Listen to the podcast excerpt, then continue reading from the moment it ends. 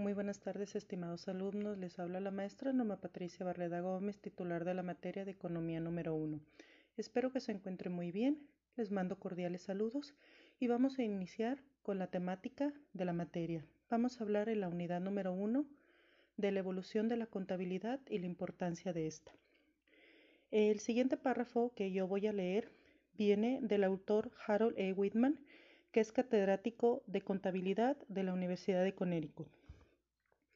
Este científico menciona que el poder de la contabilidad proviene del papel que juega la actividad económica en la asignación de recursos en una economía de libre mercado. La medida contable de la actividad económica determina qué compañías atraerán capital y qué productos recibirán inversiones. En el mundo futuro de crecientes mercados financieros mundiales, las compañías atraerán capital de todas las partes. La clave de este proceso es la veracidad de los informes económicos. Esta veracidad se asegura mediante la auditoría independiente, dirigida y realizada por profesionales. Este autor menciona que si tuviera que definir la contabilidad, la definición sería el medio de proporcionar información financiera fiable. Si comprendemos la importancia del cambio desde el énfasis en la rendición de cuentas al énfasis en la medida de la actividad, sabremos entonces cómo desarrollar normas contables que apoyen el desarrollo económico. En términos contables, la función de rendición de cuentas pone el enfoque en el balance. En cambio, el enfoque económico lo hace en la medida de la renta. Como hace notar este autor, en los Estados Unidos se gasta más dinero en el desarrollo de las normas contables que en cualquier otro país del mundo, pero a veces perdemos la visión de la realidad económica. Aquí menciona el autor que la contabilidad es una profesión, pero muchos de nosotros no apreciamos lo que esto significa. Como profesión, la contabilidad tiene la noble tradición de que siempre ha estado relacionada con la función de contar. Puede ser que hayamos estado contando desde que desarrollamos los dedos.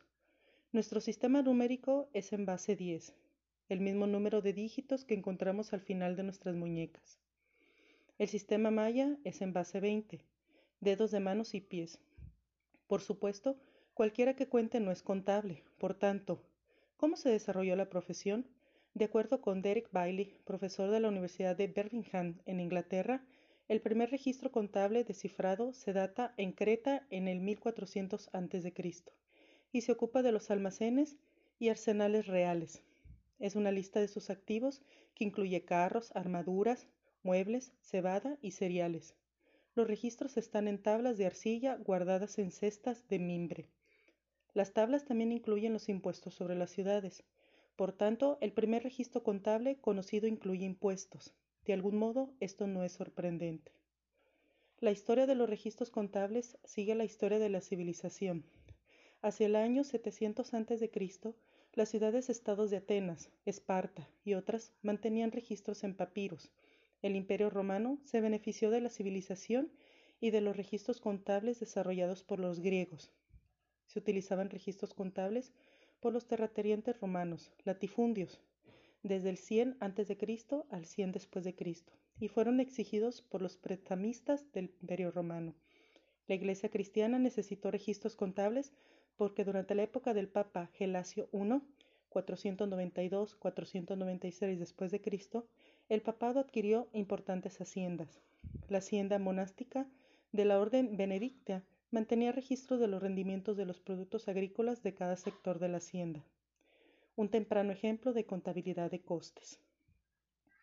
En el año 330 después de Cristo, la sede del Imperio Romano se trasladó a Constantinopla, llamada más tarde Bizancio, donde continuaron los registros administrativos hasta que la ciudad fue saqueada por los cruzados en el siglo XI. La contabilidad en la península ibérica se incluiría dentro de, de la herencia romana, con la influencia del Islam. El califato islámico de Córdoba entre los siglos V y XIII fue comercialmente muy fuerte, con registros contables relativos a letras de cambio, pagarés, cartas de crédito, etc. Los números árabes en el siglo XI y la fabricación de papel en el XII se introdujeron durante la España islámica. Aquí, obviamente, estamos hablando, queridos alumnos, de la importancia de la contabilidad comercial. Es interesante hacer notar que el uso de registros no contables estuvo ligado a la disponibilidad de algo sobre lo que escribir. Hasta el desarrollo de un adecuado soporte de papel, En la Italia del siglo XIV, la conservación de los registros era cara, se usaba el pergamino y solo la iglesia, las monarquías y los muy ricos podían permitirse el lujo. La provisión de un correcto soporte de papel, la aparición de la imprenta entre los años 1440 y 1450 y el desarrollo de la partida doble entre 1463 y 1494 ocurrió en un corto periodo de tiempo entre uno y otro. Durante un tiempo la partida doble fue un secreto comercial celosamente guardado. Probablemente aún es un secreto para cualquiera que no haya guardado un curso de contabilidad. Es generado como el padre de la partida doble basándose en una publicación de 1494, un manuscrito de Benedetto Cutrilli, supuestamente elaborado en 1463, describe la partida doble, aunque no fue publicado hasta 1573 en Venecia. Entretanto, Luca Pacioli publicaba en 1494 la Suma Aritmética, lo que le acreditó como el creador de la contabilidad por partida doble. La contabilidad por partida doble se practicaba al menos un siglo antes del libro de Pacioli, y el propósito de su libro no era describir la tendura de libros, pero como una gran profesión debe de tener grandes antecesores, estamos dispuestos a seguir dándole este crédito.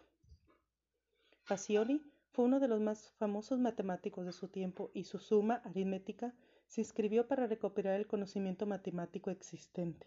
Incluyó los conocimientos existentes sobre teneduría por el método veneciano, por ello no implicaba su paternidad. Su mayor contribución fue su claridad de explicación y la divulgación del método. Junto a la partida doble, la imprenta y el papel hubo un cuarto elemento esencial en el desarrollo de la contabilidad. Este se produjo con el desarrollo de la actividad económica separada entre Iglesia y Estado, que condujo a la posibilidad y aceptación social de la acumulación de capital. El término capital, capitalia, apareció aproximadamente en este tiempo, cuando los capitalistas italianos crearon casas de banca.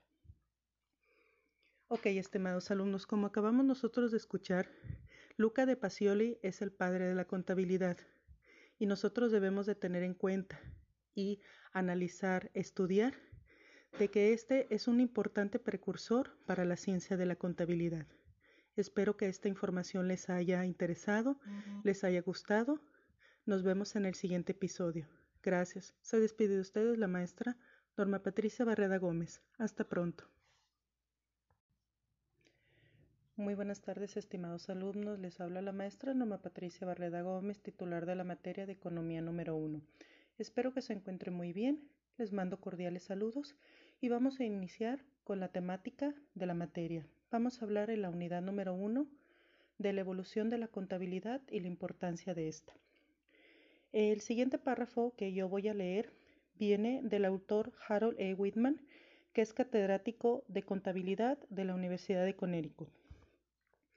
Este científico menciona que el poder de la contabilidad proviene del papel que juega la actividad económica en la asignación de recursos en una economía de libre mercado.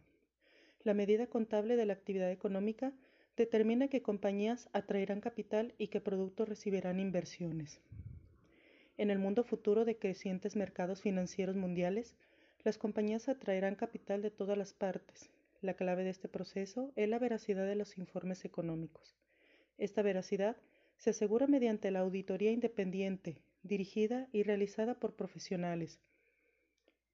Este autor menciona que si tuviera que definir la contabilidad, la definición sería el medio de proporcionar información financiera fiable. Si comprendemos la importancia del cambio desde el énfasis en la rendición de cuentas al énfasis en la medida de la actividad, sabremos entonces cómo desarrollar normas contables que apoyen el desarrollo económico. En términos contables, la función de rendición de cuentas pone el enfoque en el balance. En cambio, el enfoque económico lo hace en la medida de la renta. Como hace notar este autor, en los Estados Unidos se gasta más dinero en el desarrollo de las normas contables que en cualquier otro país del mundo pero a veces perdemos la visión de la realidad económica. Aquí menciona el autor que la contabilidad es una profesión, pero muchos de nosotros no apreciamos lo que esto significa. Como profesión, la contabilidad tiene la noble tradición de que siempre ha estado relacionada con la función de contar. Puede ser que hayamos estado contando desde que desarrollamos los dedos. Nuestro sistema numérico es en base 10, el mismo número de dígitos que encontramos al final de nuestras muñecas. El sistema maya es en base 20, dedos de manos y pies. Por supuesto, cualquiera que cuente no es contable, por tanto, ¿cómo se desarrolló la profesión? De acuerdo con Derek Bailey, profesor de la Universidad de Birmingham en Inglaterra, el primer registro contable descifrado se data en Creta en el 1400 a.C. y se ocupa de los almacenes y arsenales reales. Es una lista de sus activos que incluye carros, armaduras, muebles, cebada y cereales. Los registros están en tablas de arcilla guardadas en cestas de mimbre. Las tablas también incluyen los impuestos sobre las ciudades. Por tanto, el primer registro contable conocido incluye impuestos. De algún modo, esto no es sorprendente. La historia de los registros contables sigue la historia de la civilización. Hacia el año 700 a.C., las ciudades-estados de Atenas, Esparta y otras mantenían registros en papiros. El Imperio romano se benefició de la civilización y de los registros contables desarrollados por los griegos. Se utilizaban registros contables por los terratenientes romanos, latifundios, desde el 100 a.C. al 100 después de Cristo, y fueron exigidos por los prestamistas del Imperio Romano. La Iglesia cristiana necesitó registros contables porque durante la época del Papa Gelasio I, 492-496 después de Cristo, el papado adquirió importantes haciendas.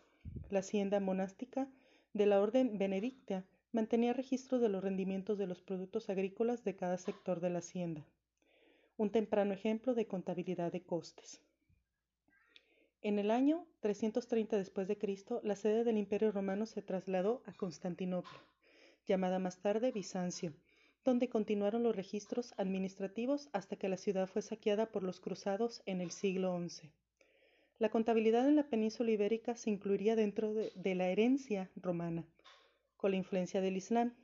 El califato islámico de Córdoba entre los siglos V y 13 fue comercialmente muy fuerte, con registros contables relativos a letras de cambio, pagarés, cartas de crédito, etc. Los números árabes en el siglo XI y la fabricación de papel en el XII se introdujeron durante la España islámica. Aquí, obviamente, estamos hablando, queridos alumnos, de la importancia de la contabilidad comercial. Es interesante hacer notar que el uso de registros no contables estuvo ligado a la disponibilidad de algo sobre lo que escribir. Hasta el desarrollo de un adecuado soporte de papel, en la Italia del siglo XIV, la conservación de los registros era cara. Se usaba el pergamino y solo la iglesia, las monarquías y los muy ricos podían permitirse el lujo. La provisión de un correcto soporte de papel, la aparición de la imprenta entre los años 1440 y 1450 y el desarrollo de la partida doble entre 1463 y 1494 ocurrió en un corto periodo de tiempo entre uno y otro. Durante un tiempo la partida doble fue un secreto comercial celosamente guardado. Probablemente aún es un secreto para cualquiera que no haya guardado un curso de contabilidad. Es generado como el padre de la partida doble basándose en una publicación de 1494, un manuscrito de Benedetto Cutrilli, supuestamente elaborado en 1463, describe la partida doble, aunque no fue publicado hasta 1573 en Venecia. Entretanto, Luca Pacioli publicaba en 1494 la Suma Aritmética, lo que le acreditó como el creador de la contabilidad por partida doble. La contabilidad por partida doble se practicaba al menos un siglo antes del libro de Pacioli, y el propósito de su libro no era describir la tendura de libros, pero como una gran profesión debe de tener grandes antecesores. Estamos dispuestos a seguir dándole este crédito. Pacioli fue uno de los más famosos matemáticos de su tiempo y su suma aritmética se inscribió para recopilar el conocimiento matemático existente. Incluyó los conocimientos existentes sobre teneduría por el método veneciano, por ello no implicaba su paternidad. Su mayor contribución fue su claridad de explicación y la divulgación del método. Junto a la partida doble, la imprenta y el papel hubo un cuarto elemento esencial en el desarrollo de la contabilidad. Este se produjo con el desarrollo de la actividad económica separada entre Iglesia y Estado, que condujo a la posibilidad y aceptación social de la acumulación de capital. El término capital, capitalia, apareció aproximadamente en este tiempo, cuando los capitalistas italianos crearon casas de banca. Ok, estimados alumnos, como acabamos nosotros de escuchar, Luca de Pacioli es el padre de la contabilidad y nosotros debemos de tener en cuenta y analizar, estudiar de que este es un importante precursor para la ciencia de la contabilidad. Espero que esta información les haya interesado, les haya gustado. Nos vemos en el siguiente episodio. Gracias. Se despide de ustedes la maestra Norma Patricia Barreda Gómez. Hasta pronto. Muy buenas noches, estimados alumnos. Les habla la maestra Norma Patricia Barreda Gómez, titular de la materia de contabilidad número 1. El día de hoy vamos a ver la unidad número 2, que lleva por título El marco legal de la contabilidad. Bueno, les voy a mencionar los más importantes. Dentro del artículo 31 de la fracción cuarta de la Constitución Política de los Estados Unidos Mexicanos, menciona que son obligaciones de los mexicanos contribuir para los gastos públicos, así de la Federación como del Distrito Federal o del Estado y municipio en que residan de la manera proporcional y equitativa que dispongan las leyes. También habla del Código de Comercio, en su capítulo tercero de la contabilidad mercantil. En el artículo 33 se menciona que el comerciante está obligado a llevar y mantener un sistema de contabilidad adecuado. Este sistema podrá llevarse mediante los instrumentos, recursos y sistemas de registro y procesamiento que mejor se acomoden a las características particulares del negocio. En el artículo 34 del Código de Comercio se menciona que cualquiera que sea el sistema de registro que se emplee, se deberá llevar debidamente encuadernado, empastado y foliados el libro mayor y en el caso de las personas morales el libro o libros de actas. El artículo 35 menciona que en el libro mayor se deberá anotar como mínimo y por lo menos una vez al mes los nombres y designaciones de las cuentas de la contabilidad, su saldo al final del periodo de registro inmediato anterior. En el artículo 36, en el libro de actas será constar todos los acuerdos relativos a la marcha del negocio que tomen la asamblea y juntas de socios. En el artículo 37, todos los ingresos a que se refiere este capítulo deberían llevarse en castellano, aunque el comerciante sea extranjero. En caso de no cumplirse este requisito, el comerciante incurrirá a una multa no menor a 25 mil pesos que no excederá el 5% de su capital. En el artículo 38, el comerciante deberá conservar debidamente archivados los comprobantes originales de sus operaciones de tal manera que puedan relacionarse con dichas operaciones y con el registro que de ellas se haga y deberá conservarlo mínimo de 10 años. Otro documento legal se llama Ley del Impuesto sobre la Renta. En el artículo 86, fracción primera y segunda, se menciona que llevar la contabilidad de conformidad al Código Fiscal de la Federación, su reglamento y reglamentos de esta ley. En, fracción, en la fracción número 2 dice que es pedir comprobantes por las actividades que realicen y conservar una copia de los mismos a disposición de las actividades fiscales. Otro documento legal es el Código Fiscal de la Federación. En el artículo 28 menciona que las personas que de acuerdo con las disposiciones fiscales están obligados a llevar contabilidad deberán observar las siguientes reglas. Llevar los sistemas y registros contables que señala el reglamento de este código. Los asientos en la contabilidad serán analíticos y deberán efectuarse dentro de los dos meses siguientes a la fecha en que se realizan las actividades respectivas. Llevarán la contabilidad en su domicilio fiscal, así como un control de sus inventarios de mercancías, materias primas, productos en proceso y productos terminados tratándose de personas que enajenen gasolina, diésel, gas natural para combustión automotriz, gas licuado de petróleo, deberán contar con controles volumétricos y mantenerlos en todo momento en operación. Muy bien, estimados alumnos, con esta información que nosotros acabamos de, este, de escuchar, es muy importante que nosotros conozcamos estos lineamientos legales que nos van a permitir comprender de manera más explícita y expedita cómo se maneja la ciencia de la contabilidad dentro del punto y el marco legal. Esta es la primera parte de nuestra unidad número 2. Gracias por atender a la presente. Que tengan muy buenas noches. Hasta pronto. Se despide de ustedes la maestra Norma Patricia Barreda Gómez. Muy buenas noches, estimados alumnos. Les habla la maestra Norma Patricia Barreda Gómez titular de la materia de contabilidad número 1. El día de hoy vamos a ver la unidad número 2, que lleva por título El marco legal de la contabilidad. Bueno, les voy a mencionar los más importantes. Dentro del artículo 31 de la fracción cuarta de la Constitución Política de los Estados Unidos Mexicanos, menciona que son obligaciones de los mexicanos contribuir para los gastos públicos, así de la Federación como del Distrito Federal o del Estado y municipio en que residan de la manera proporcional y equitativa que dispongan las leyes. También habla del Código de Comercio en su capítulo tercero de la contabilidad mercantil. En el artículo 33 se menciona que el comerciante está obligado a llevar y mantener un sistema de contabilidad adecuado.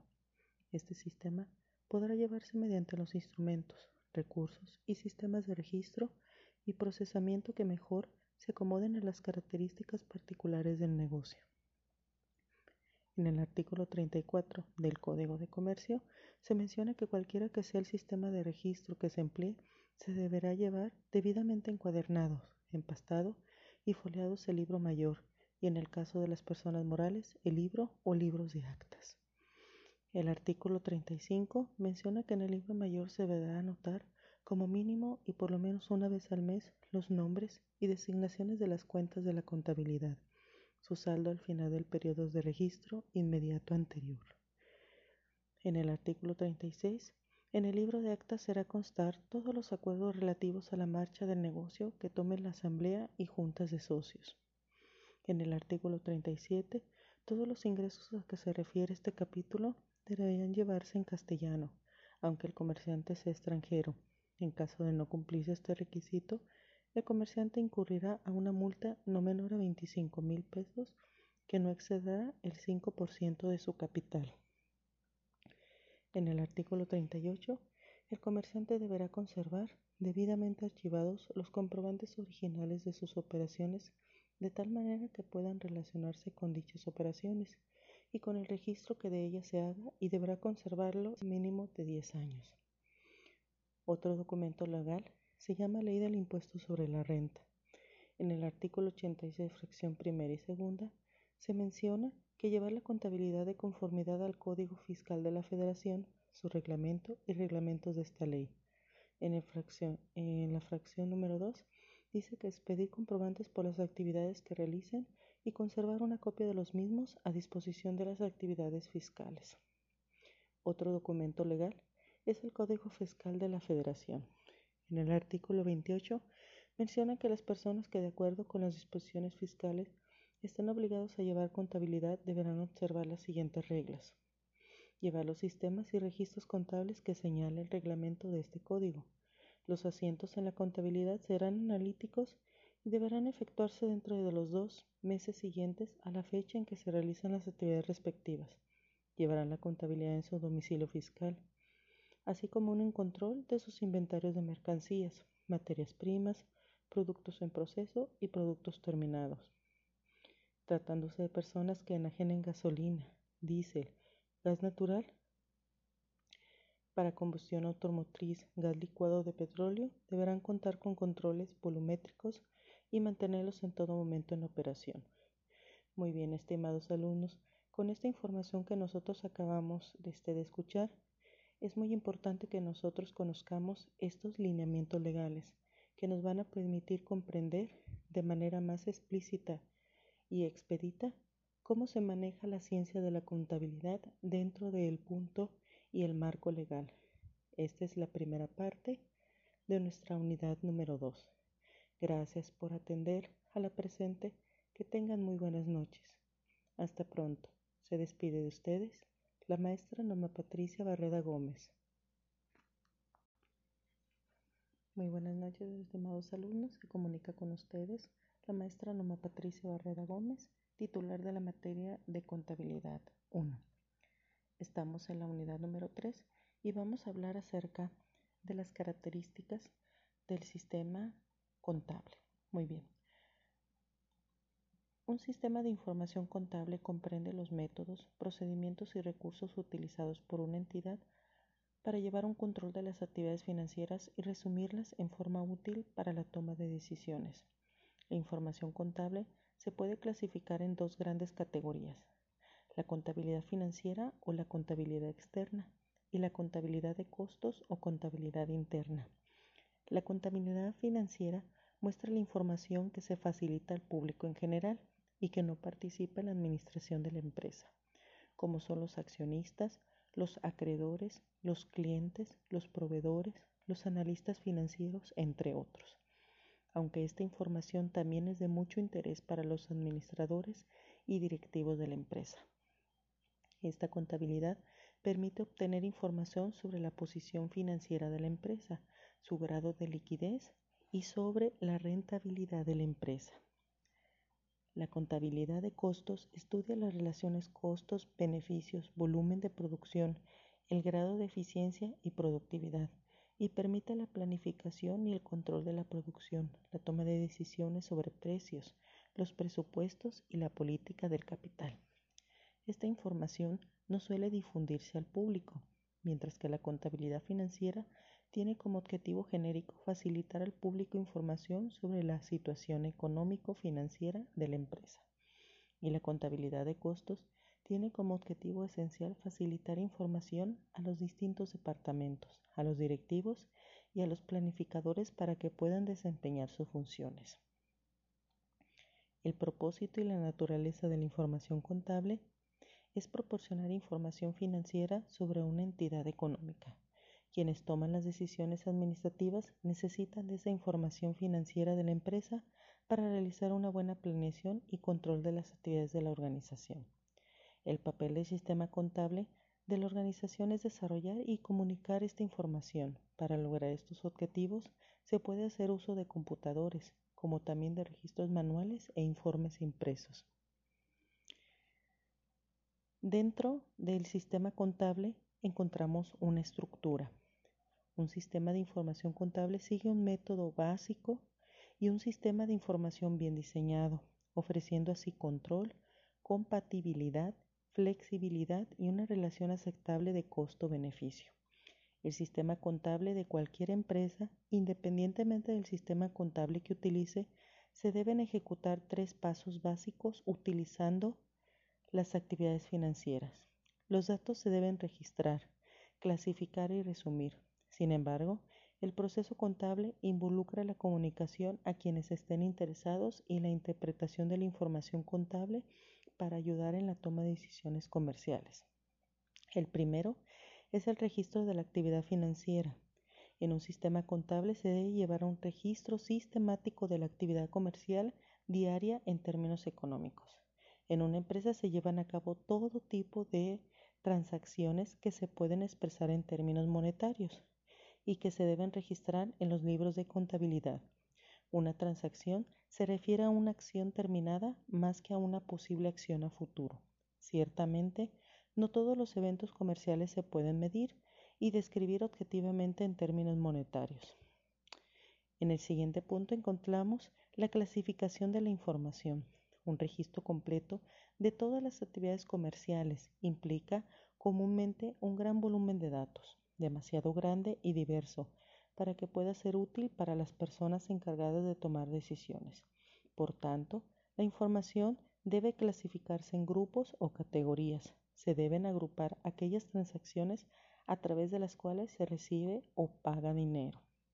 Como punto número 3, encontramos que el resumen de la información que esta información contable utilizada por quienes toman decisiones debe de ser resumida. Por ejemplo, una relación completa de las transacciones de venta de una empresa como Mars sería demasiado larga para que cualquier persona se dedicara a leerla.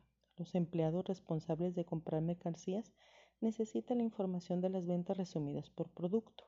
Los gerentes de almacén necesitarán la información de ventas resumida por departamento mientras que la alta gerencia de Mars necesitará la información de ventas resumida por almacén.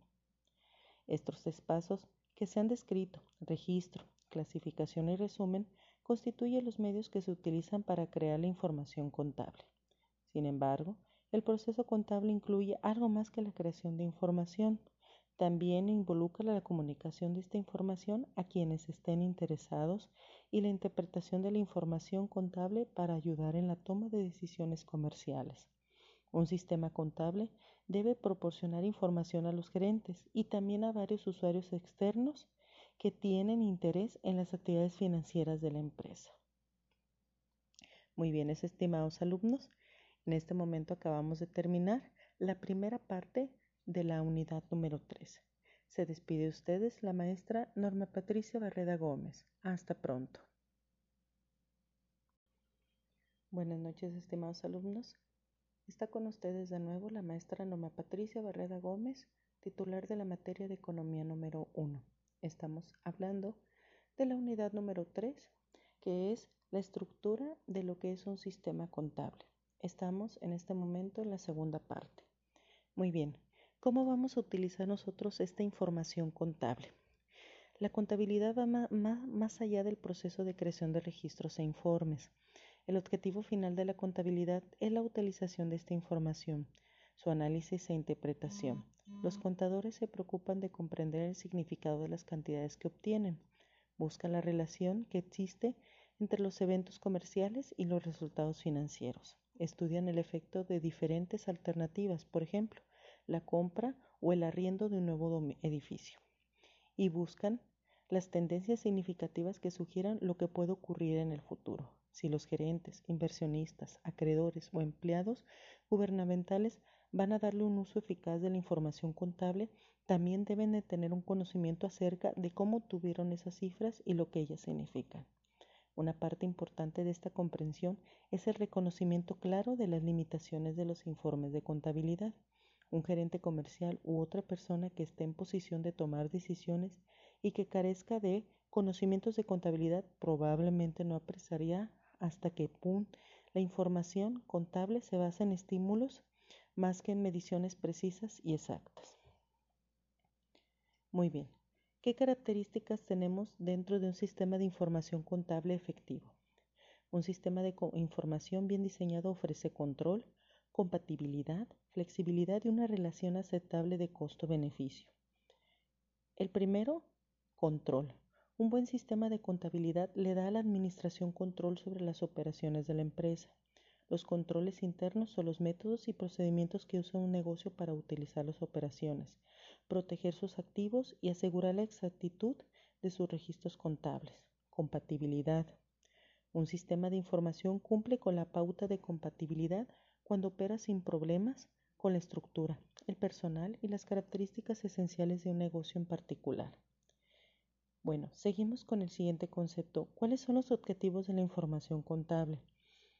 La información contable debe servir fundamentalmente para conocer y demostrar los recursos controlados por un ente económico, las obligaciones que tenga de transferir recursos a otros entes, los cambios que hubieran experimentado tales recursos y el resultado obtenido en el periodo.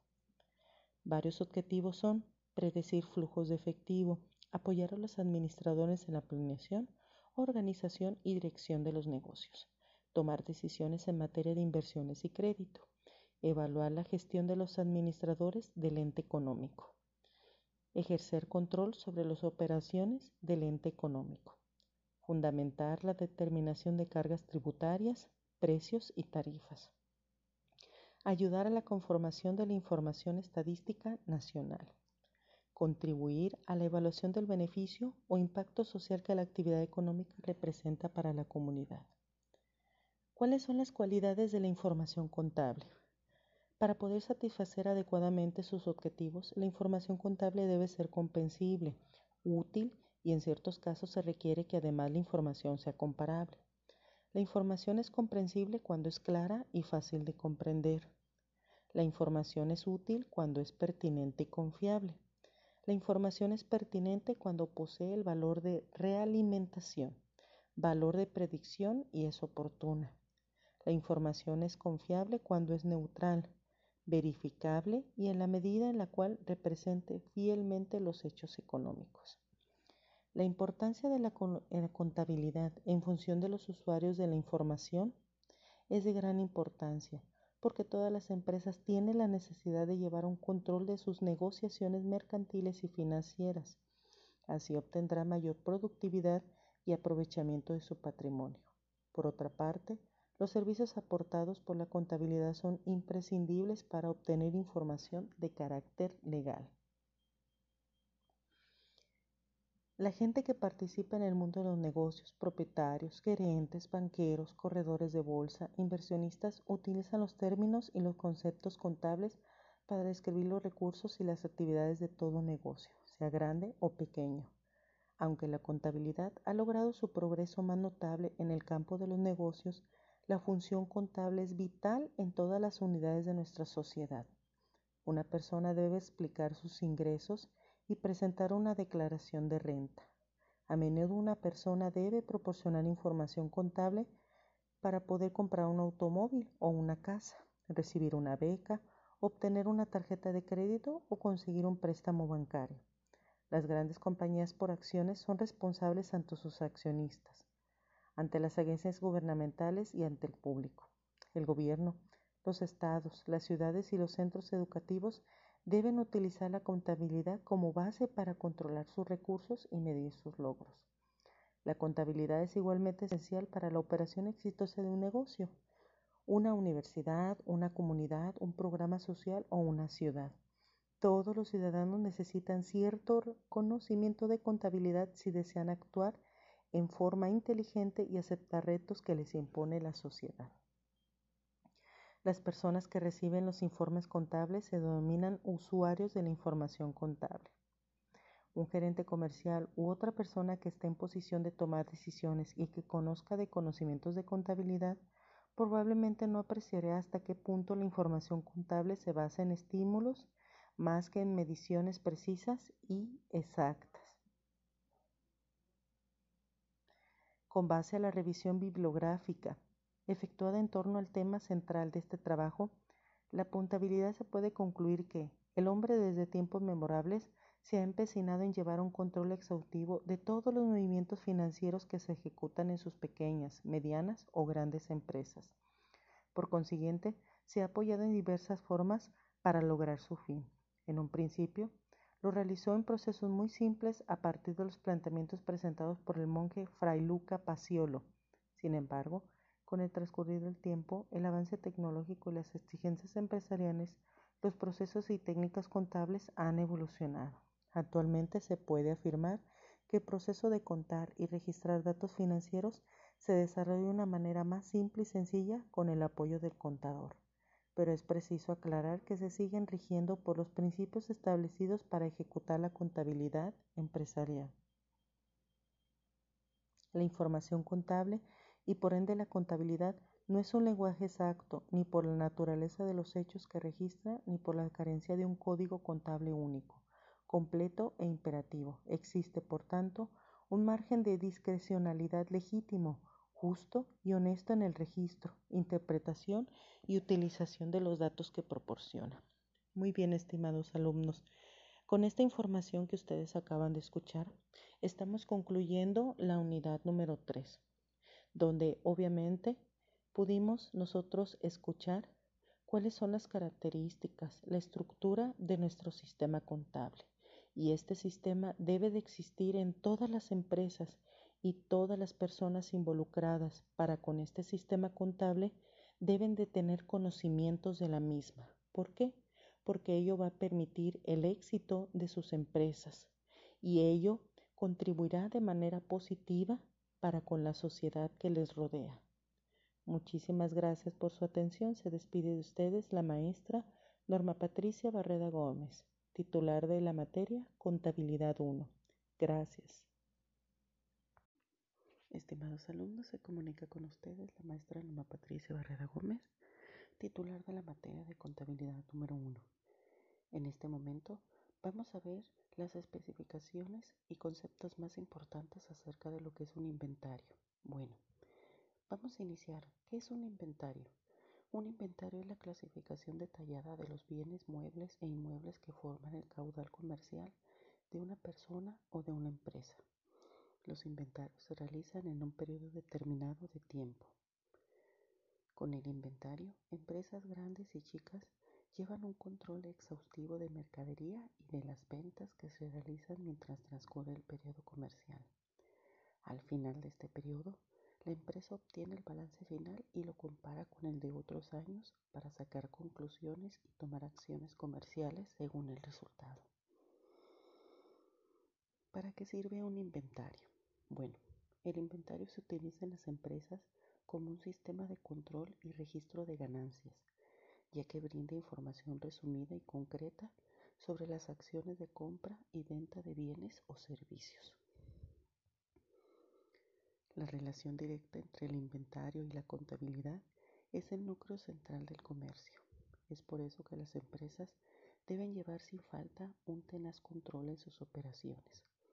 A través del inventario se puede conocer el estado actual de la empresa para a partir de allí tomar decisiones que permitan administrarla y gestionarla de manera rentable. Conocer la demanda de un producto es importante para realizar compras de materia prima o insumos al por mayor y abaratar costos, lo que permite mantener una producción constante sin faltantes de insumos. Muy bien, vamos a ver los tipos de inventario. Existen diferentes tipos de inventarios que varían según el tamaño o particularidad de cada empresa y el tipo de producción. Según su forma, está el inventario de productos terminados, formado por productos elaborados que serán o están puestos a la venta. El inventario de materias primas, formado por elementos que una vez procesados serán un producto. El inventario de productos en proceso de fabricación, formado por productos que están en un proceso intermedio, no son materia prima ni un producto terminado, es decir, que se están llevando a cabo o formándose. Según el momento, tenemos el inventario inicial, realizado antes del comienzo de las operaciones en una empresa. El inventario final es el realizado por la empresa al final de cada periodo contable. Tenemos la periodicidad, el periodo. Está el inventario perpetuo. Se administra de manera tecnológica a través de un software de base de datos. Los datos se actualizan de manera instantánea en cada entrada o salida de un producto. Tenemos el inventario periódico, que se realiza mediante un coteo físico de mercancía cada determinado periodo de tiempo. Tenemos los inventarios por logística. Está el inventario de reserva, que es el formado por aquel excedente de producción que se utiliza en caso de un aumento de la demanda o fallas en el proceso productivo.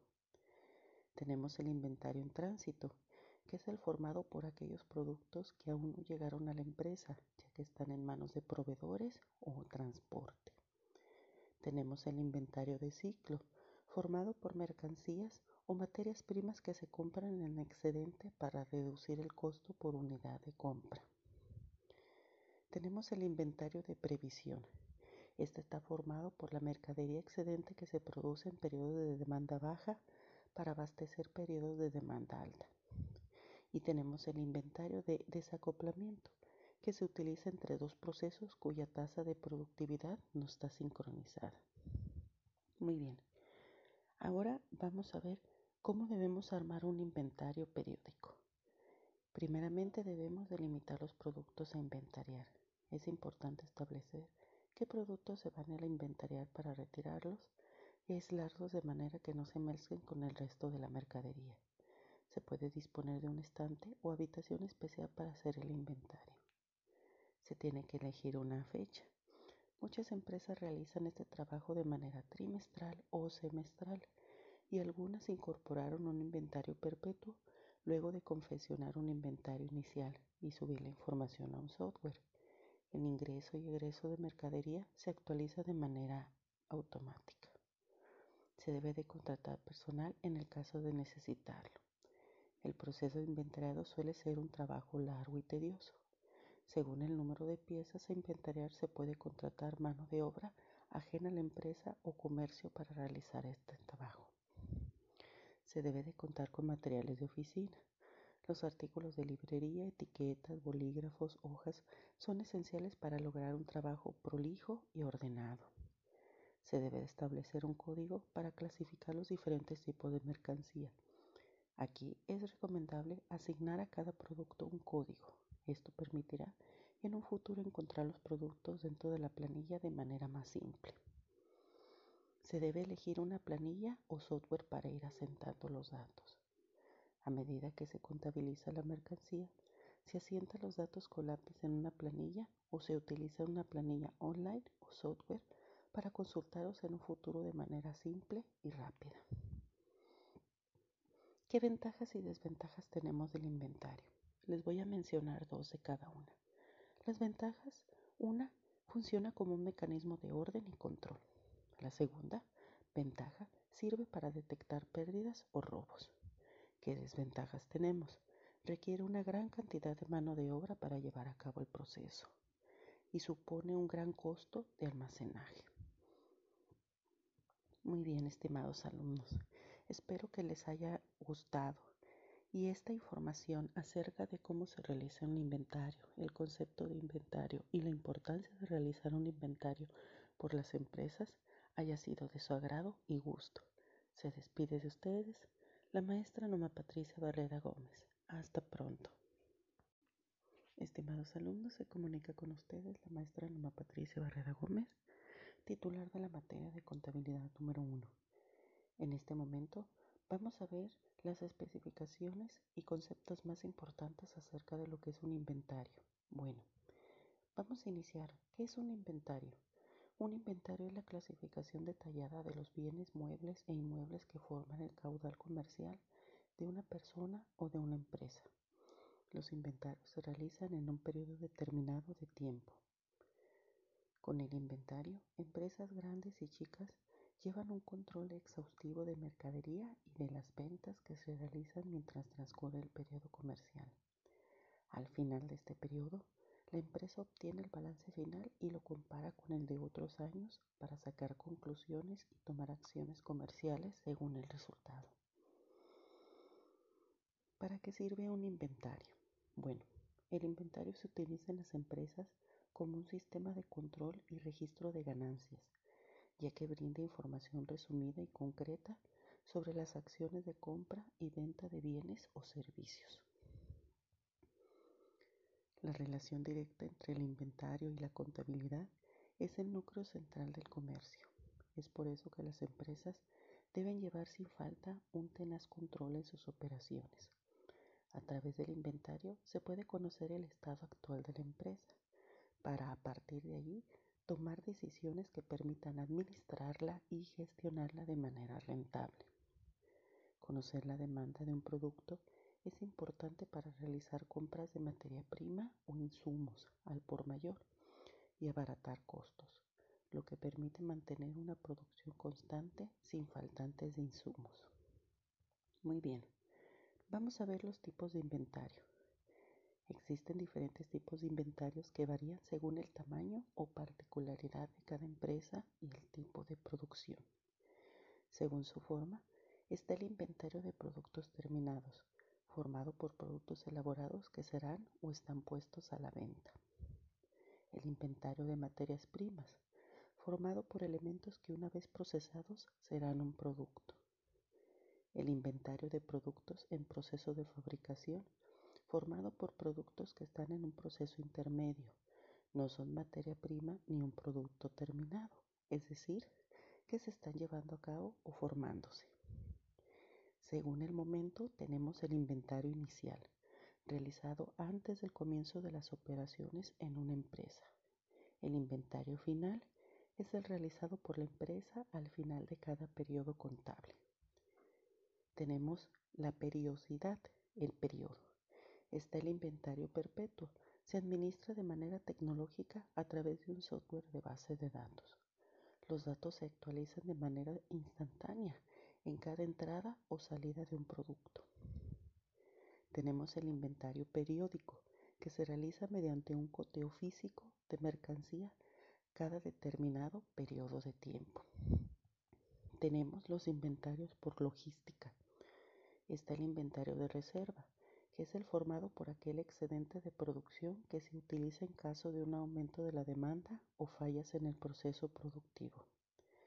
Tenemos el inventario en tránsito, que es el formado por aquellos productos que aún no llegaron a la empresa, ya que están en manos de proveedores o transporte. Tenemos el inventario de ciclo, formado por mercancías o materias primas que se compran en excedente para reducir el costo por unidad de compra. Tenemos el inventario de previsión. Este está formado por la mercadería excedente que se produce en periodos de demanda baja para abastecer periodos de demanda alta. Y tenemos el inventario de desacoplamiento, que se utiliza entre dos procesos cuya tasa de productividad no está sincronizada. Muy bien. Ahora vamos a ver ¿Cómo debemos armar un inventario periódico?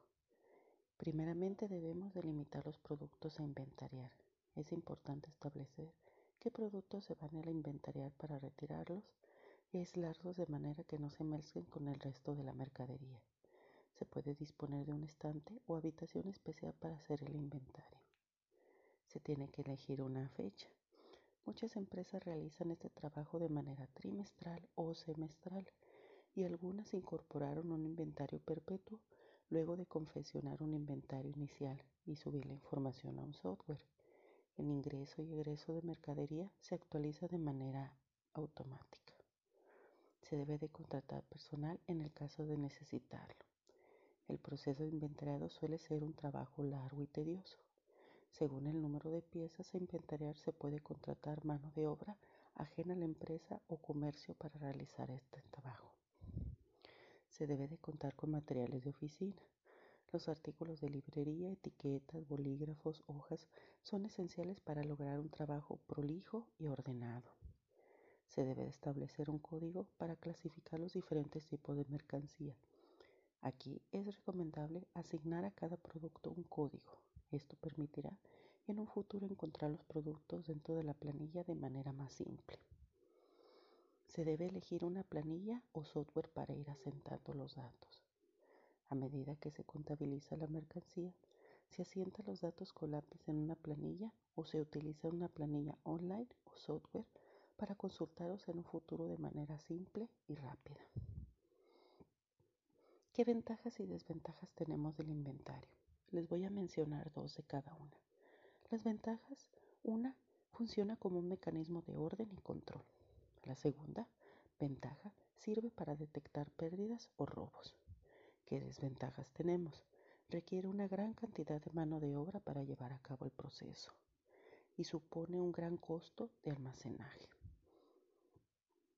Muy bien, estimados alumnos, espero que les haya gustado y esta información acerca de cómo se realiza un inventario, el concepto de inventario y la importancia de realizar un inventario por las empresas haya sido de su agrado y gusto. Se despide de ustedes la maestra Noma Patricia Barrera Gómez. Hasta pronto. Muy buenos días, estimados alumnos. Está con ustedes la maestra Norma Patricia Barreda Gómez, titular de la materia Contabilidad 1. Espero que se encuentren muy bien. Les mando afectuosos saludos e iniciamos la semana.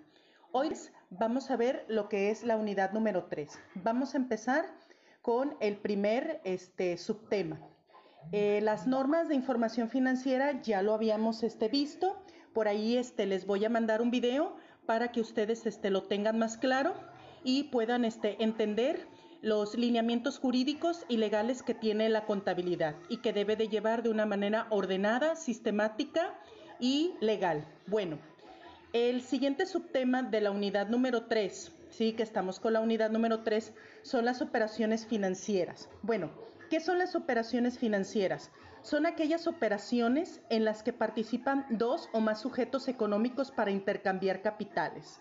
Un sujeto asume el poder de acreedor, que es el que presta el capital a otro, el deudor. En este sentido, el intercambio tiene que ser equitativo.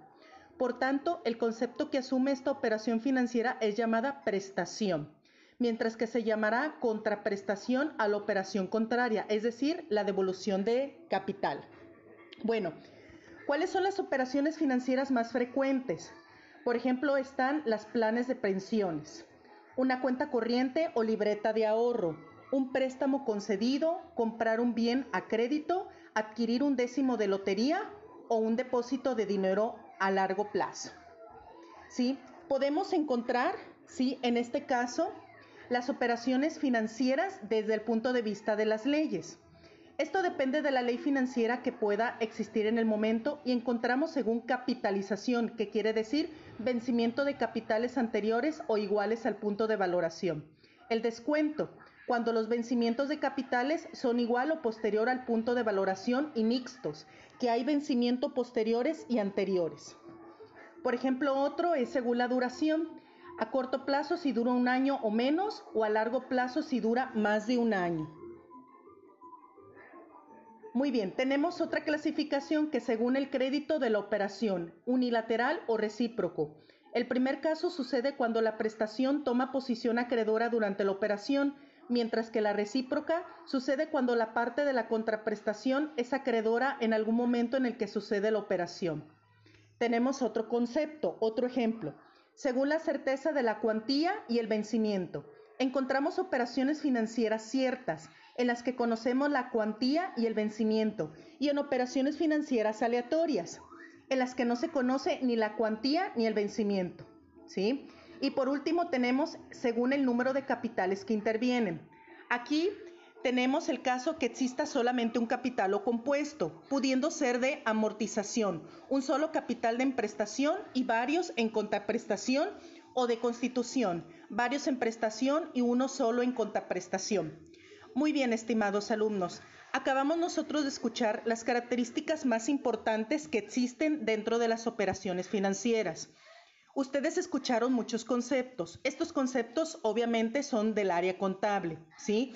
Y las operaciones financieras son muy importantes, trascendentales y relevantes que tienen que realizar todas las empresas, ¿sí? ¿Por qué? Porque eso les va a permitir que sus activos, sus pasivos y su patrimonio se estén moviendo y estén en constante eh, participación. ¿sí? Espero que les haya gustado esta pequeña lectura. Se despide de ustedes la maestra Norma Patricia Barreda Gómez. Que tengan un excelente día. Hasta pronto. Muy buenos días, estimados alumnos. Habla con ustedes la maestra Norma Patricia Barreda Gómez, titular de la materia de Contabilidad 1. Bueno, siguiendo con la unidad este número 3, pasamos al subtema número 3, que tiene que ver con el código de comercio. Bueno, un código de comercio es un conjunto de elementos unitarios, ordenados y sistematizados de normas de derecho mercantil, es decir, un cuerpo legal que tiene por objeto regular las relaciones mercantiles y comerciales. Los códigos de comercio se comenzaron a elaborar y promulgar a partir de la Ilustración y partiendo del precedente la codificación del derecho de Francia que realizó Napoleón Bonaparte. En la actualidad, el derecho mercantil se encuentra en muchos casos regulado no solo en el Código de Comercio, sino en una serie de leyes especiales, debido al proceso denominado descodificador. Sin embargo, existe también cierta tendencia a redecodificar esas normativas especiales en un solo cuerpo normativo o código, y en todo caso en lo relativo a sus principios. Bueno, entrando específicamente en México, vamos a hablar históricamente de este código. Por decreto de Porfirio Díaz, en 1889 se expide el Código de Comercio que regula la legislación mercantil mexicana. Es una codificación que integra la regulación sustantiva y adjetiva mercantil. Sigue vigente, aunque con múltiples este, reformas. Muy bien, en esta parte ¿sí? Nosotros debemos este, de tomar en cuenta que este documento es muy importante para todas aquellas personas que se dedican al área de mercantil, ¿sí? Y esta es una normativa legal, este código, que siguen las empresas, empresas, perdón. Esta se utiliza para regular sus actividades en las relaciones mercantiles y el seguimiento de sus operaciones. En otras palabras, el Código de Comercio es la legislación jurídica que regula todas las actividades comerciales que tiene una empresa. ¿Sí? Muy bien. Entonces vamos a ver qué es lo que contiene en esta, en esta parte lo que es el Código de Comercio. ¿Sí? Debemos de entender que es la legislación jurídica que regula todas las actividades comerciales que tiene una empresa. ¿Sí? Por ejemplo, en esta parte ¿Qué aplica este código? Las empresas que tienen carácter comercial o industrial, que son empresas que se dedican en la mayoría de su tiempo a la comercialización. También lo hacen a la distribución de mercancías o reventa en los casos en que se produzcan bienes que se encuentran semi elaborados. Además, estos se destinan a la venta para que mejoren o a la recomercialización. También está las operaciones de cambio, donde el código también regula los cheques, las letras de cambio o pagarés. Aunque ya no se produzca al mismo nivel que hace unos años, continúa siendo una parte importante del código. La compraventa de mercancía y alquiler de estos productos es una de las principales actividades o hechos del comercio donde se da el distribuir la mercancía o los servicios que se adquieren de otros o que se han producido por la misma empresa. ¿Sí? Muy bien. Entonces, estimados alumnos, escuchamos lo más importante de lo que significa el código de comercio en esta, en esta parte este, teórica. ¿sí? En la parte, sí, en la parte práctica tiene que ver, obviamente, el ámbito geográfico, la eh, circunscripción, ¿sí? Donde nosotros estemos este, establecidos. Por ejemplo, en México, ¿sí? Este código existe para, en este caso, poder regular todas aquellas actividades que tienen las empresas desde el punto de vista este, mercantil. Y esto les va a permitir poder regular jurídicamente, en este caso, ¿sí? tener un marco legal vigente, ¿sí? dentro de todas las actividades este, mercantiles. ¿sí? Y en este caso, ¿qué significa? ¿Sí? Esta actividad comercial se refiere a la mercancía para su venta, independientemente de su naturaleza. Por lo tanto, el Código de Comercio abarca todas las actividades relacionadas con productos elaborados y semielaborados, que son la producción, la obtención, la distribución, la venta y el alquiler. ¿Sí? Muy bien. Entonces, en este caso, este, estimados alumnos, espero que les haya servido esta información y que nosotros podamos este, conocer este código, ¿sí? Muchísimas gracias, que tengan un excelente día. Hasta pronto. Se despide de ustedes la maestra Norma Patricia Barreda Gómez, titular de la materia Contabilidad 1. Que tengan un excelente día. Hasta pronto. Muy buenos días, estimados alumnos. Se encuentra con ustedes la maestra Norma Patricia Barreda Gómez, titular de la materia Contabilidad 1 ¿sí? Espero que se encuentren muy bien, les mando cordiales saludos. Bueno, continuando con la unidad número 3, vamos al subtema número 4, que se llama la Ley General de Sociedades Mercantiles y lo vamos a trasladar específicamente a México. Y aquí hacemos una pregunta. ¿Por qué debe importarme a mí como ciudadano, sí, en esta parte, la Ley General de Sociedades Mercantiles en México? ¿Sí? Muy bien. Bueno, Aquí vamos a mencionar varias cosas. Primeramente, vamos a mencionar sus principales características y el por qué sirve y el por qué es importante conocerla y saberlo. En México existen seis tipos de sociedades mercantiles y estas están regidas por una ley general de sociedades mercantiles. Se trata de una ley especial donde se legislan todos los tipos societarios, sus requisitos para la formación, los elementos integrantes, el procedimiento de inscripción en la matrícula de sociedades, los requisitos para el funcionamiento de las asambleas, la nulidad de las sociedades, las causas de disolución, el inventario, liquidación final y distribución de dividendos aunque cabe precisar que en esta ley no entran las sociedades civiles y las cooperativas porque son asociaciones sin fines de lucro, es decir, no son comerciales mercantiles. Haciendo un repaso, la Ley General de Sociedades Mercantiles reconoce las siguientes especies de sociedades mercantiles. Número uno, sociedad en nombre colectivo. Número dos, sociedad en comandita simple. Número tres, sociedad de responsabilidad limitada. Número cuatro, sociedad anónima. Número cinco, sociedad en comandita por acciones. Número 6, sociedad cooperativa. Y 7, sociedad por acciones simplificada. Vamos a hablar de estos cambios, los cambios recientes que se han hecho en, la, en esta ley. El pasado 24 de enero se publicó en el Diario Oficial de la Federación el decreto por el que se reforman y adicionan diversas disposiciones a dicha ley. Estas modificaciones entrarán en vigor, sí, y obviamente tiene el objetivo de facilitar el proceso de cierre de una empresa sin descuidar las obligaciones jurídicas, además de mejorar la calidad regulatoria.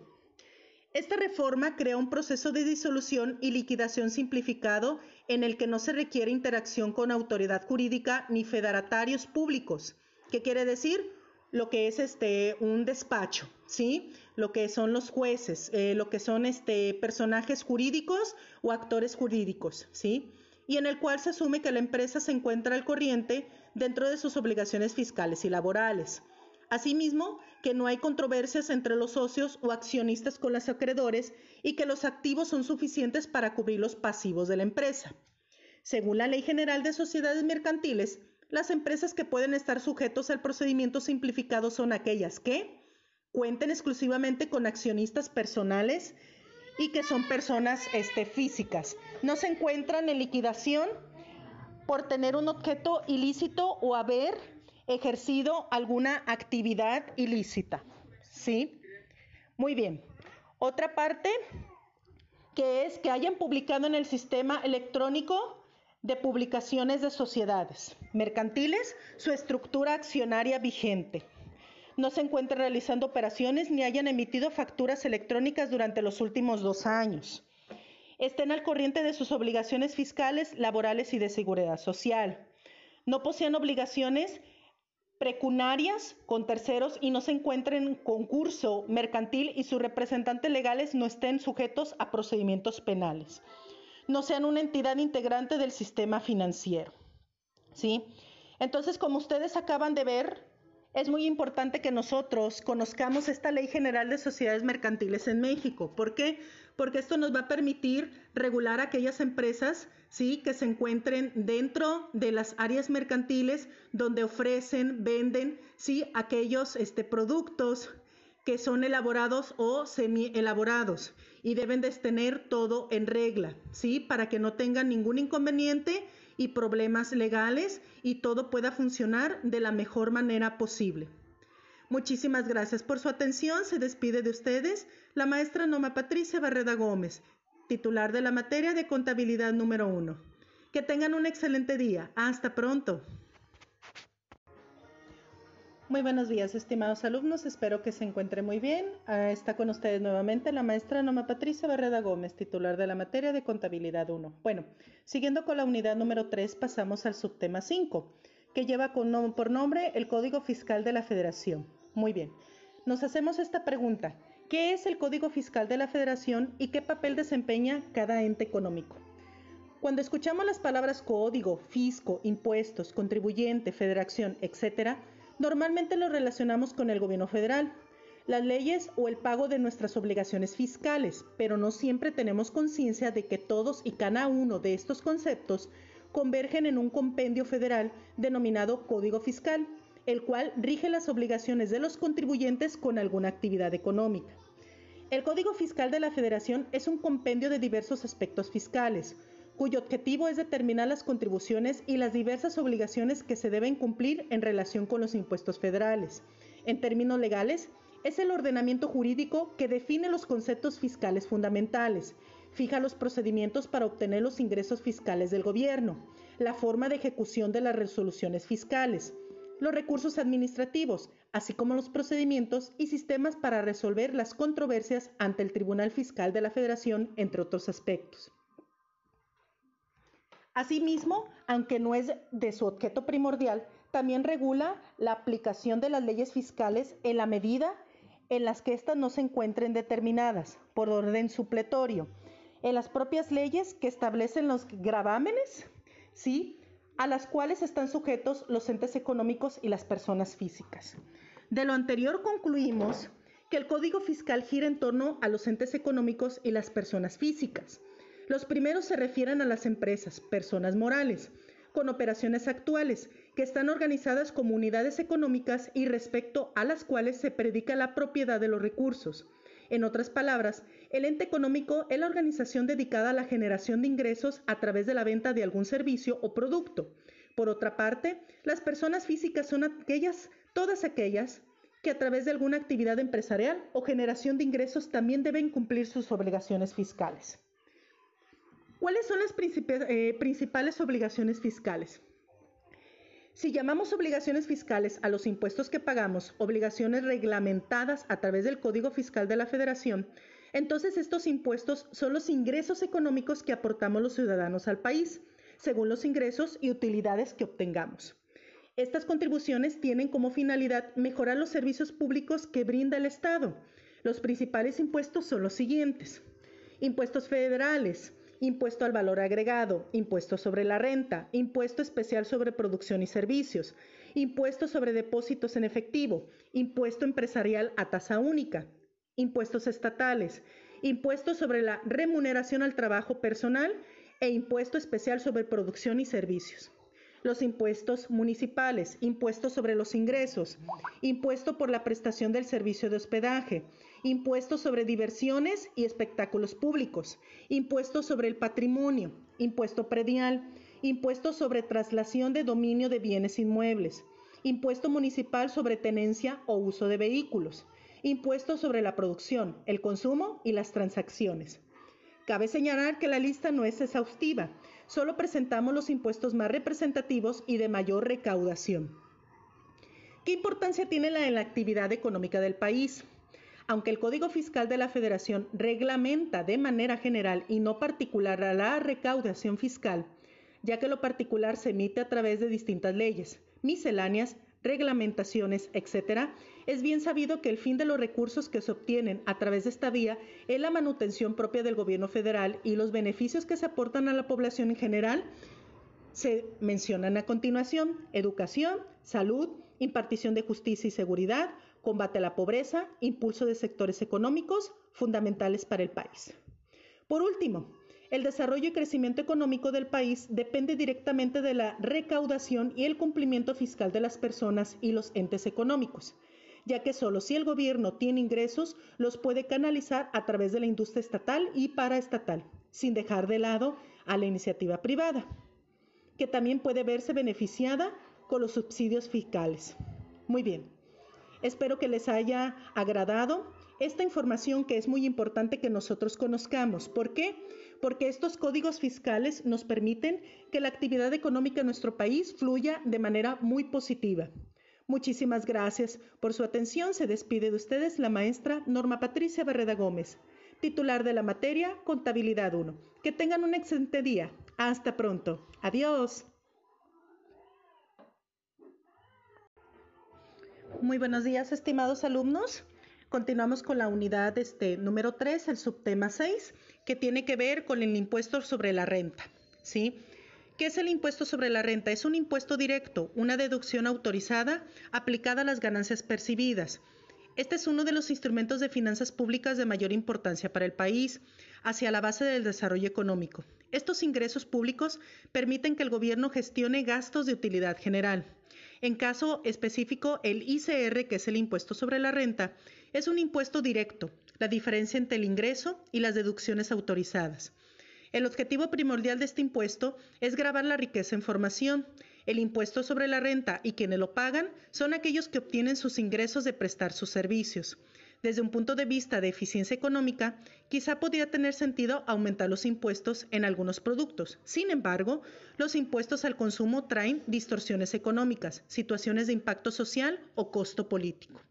Muy bien, espero que les haya servido a ustedes esta información sobre el impuesto sobre la renta, que es muy importante que nosotros lo cumplamos en tiempo y forma como ciudadanos responsables para que legalmente nosotros podamos cumplir con todas nuestras este, obligaciones fiscales ¿sí? y legales.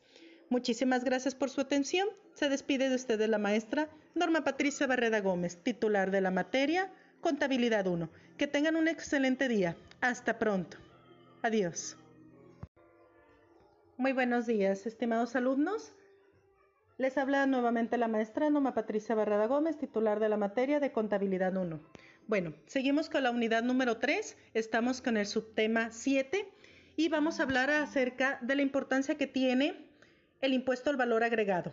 Bueno, estamos este, conscientes nosotros, sí, que los ingresos tributarios son la fuente de recursos más importantes para la federación pues entre el año 2010 y 2016 aportaron en promedio el 62.9% de los ingresos del gobierno federal. Para 2016, la captación de ingresos tributarios ascendió a 2.716.218.9 millones de pesos, lo que representó el 76.1% de los ingresos del gobierno federal. Dentro de los ingresos tributarios destaca por su importancia el impuesto al valor agregado, IVA, que es el segundo más importante al aportar el 29.1% de la recaudación total tributaria. La presente nota que yo les estoy leyendo, que es de la Cámara de Diputados, tiene la finalidad de hacer un análisis de su funcionamiento, estructura y comportamiento de recaudación, destacando su importancia para las finanzas públicas. En ese sentido, es importante precisar que el IVA es un impuesto indirecto que grava el consumo de los contribuyentes y no percute directamente sobre los ingresos, sino que recae sobre los costos de producción y venta de las empresas y se traslada a los consumidores mediante los precios. Se dice que es un impuesto indirecto, pues el agente económico que lo recauda no es quien termina soportando la carga fiscal, además de no ser recaudado directamente por el ente fiscalizador, sino que es cobrado y entendedor de un bien o servicio grado al momento de la transacción comercial. ¿sí? ¿Qué estructura jurídica tiene ¿sí? lo que es el impuesto al valor agregado? Bueno, la ley del impuesto al valor agregado, IVA, es un ordenamiento jurídico cuya estructura identifica, de manera inicial, los elementos esenciales del impuesto como son sujeto, objeto, base y tasa, así como los lineamientos para su traslado y certificación. El artículo primero de dicha ley establece de manera inmediata la estructura y elementos de este impuesto, incluyendo la tasa aplicable, los actos o actividades grabadas y los sujetos del mismo. De acuerdo con la LIVA, están obligados al pago de este las personas físicas y morales que en territorio nacional enajenen bienes, presten servicios, independientemente otorguen el uso o goce temporal de bienes o importen bienes o servicios. Bajo esta premisa, no solo son sujetos las personas físicas o morales, sino también las asociaciones civiles, el gobierno federal o local, y en general todo individuo que adquiera un bien o servicio grabado. Las características principales de este impuesto son, primera, es un impuesto indirecto porque afecta económicamente a personas distintas al contribuyente. Número dos, es un impuesto general porque grava todos los actos o actividades objetos de la IVA. Número 3. Es permanente porque no tiene un periodo de vigencia definido. Y 4. Es regresivo, en virtud de que las tasas que las personas pagan no tienen relación con la riqueza que poseen.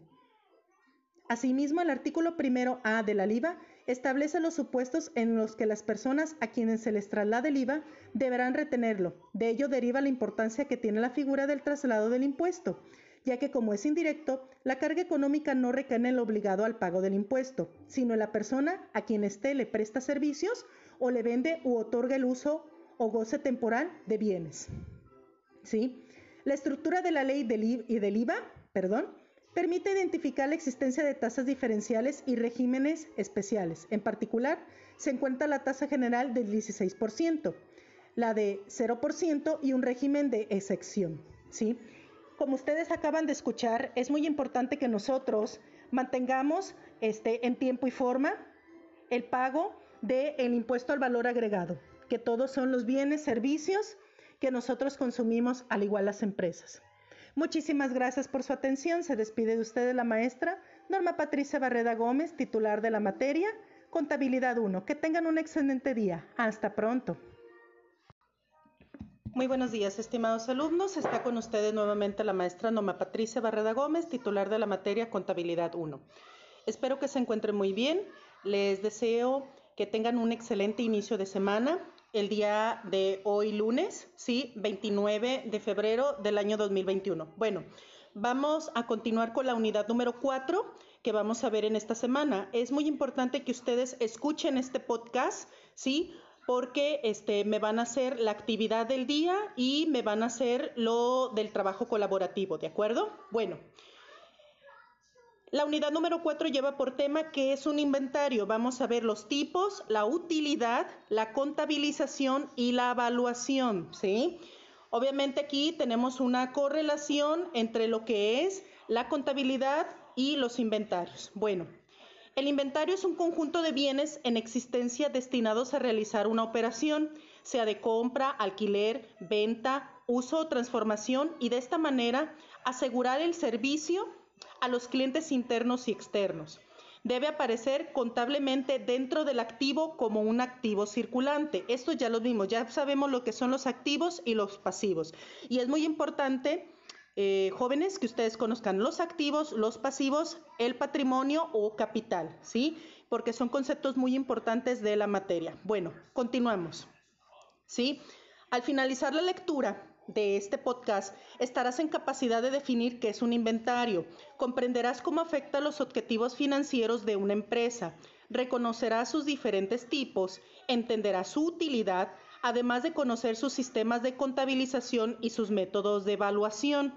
Esta información se complementa para dentro de los conceptos esenciales del manejo contable de los inventarios de una empresa. ¿Sí? Bueno, ¿qué es un inventario?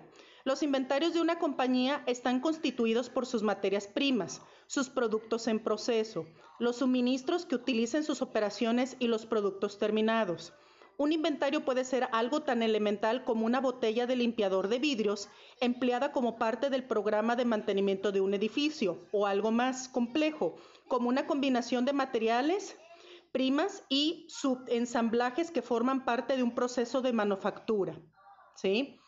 También es un conjunto de bienes corpóreos, tangibles y en existencia propios y de disponibilidad inmediata para su consumo, materia prima, transformación, productos en procesos y venta, mercancías y productos terminados.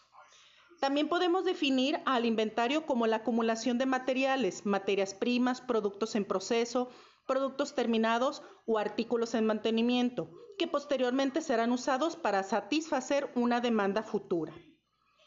El llamado stock es el conjunto de productos almacenados en espera de su ulterior empleo, más o menos próximo, que permite surtir regularmente a quienes los consumen, sin imponerle las discontinuidades que lleva consigo la fabricación o los posibles retrasos en las entregas por parte de los proveedores.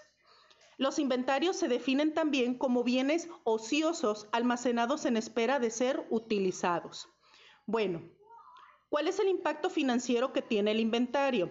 La constitución de inventarios comporta dos tipos de factores, positivos, ya que dota a la empresa de flexibilidad operativa, permitiéndole producir a un ritmo distinto al de la adquisición y ofrece la posibilidad de emitir pedidos de mayor volumen, y negativos, ya que aparecen una serie de costes financieros y de gestión que resultan nocivos para la economía de la organización. Bueno, hay tres razones, sí, financieras que son básicas, que tienen un impacto dentro del inventario. Bueno, la primera, en la utilidad neta, incide al aportar gastos, costos de inventario, como arrendamiento o compra de bodegas, depreciación, sistemas de administración de materiales, costos laborales asociados a su mantenimiento, conservación y administración, entre otros. Número dos, en el flujo de efectivo impacta la conocida prueba ácida, que es un activo corriente menos los inventarios y esto está dividido entre el pasivo corriente, que muestra la capacidad de la firma para hacer frente a sus obligaciones de corto plazo. Un inventario alto mostrará menor capacidad de la empresa para responder en este frente. En el número 3 tenemos el concepto en el retorno sobre la inversión, la ROI que es la utilidad neta dividido entre el activo total.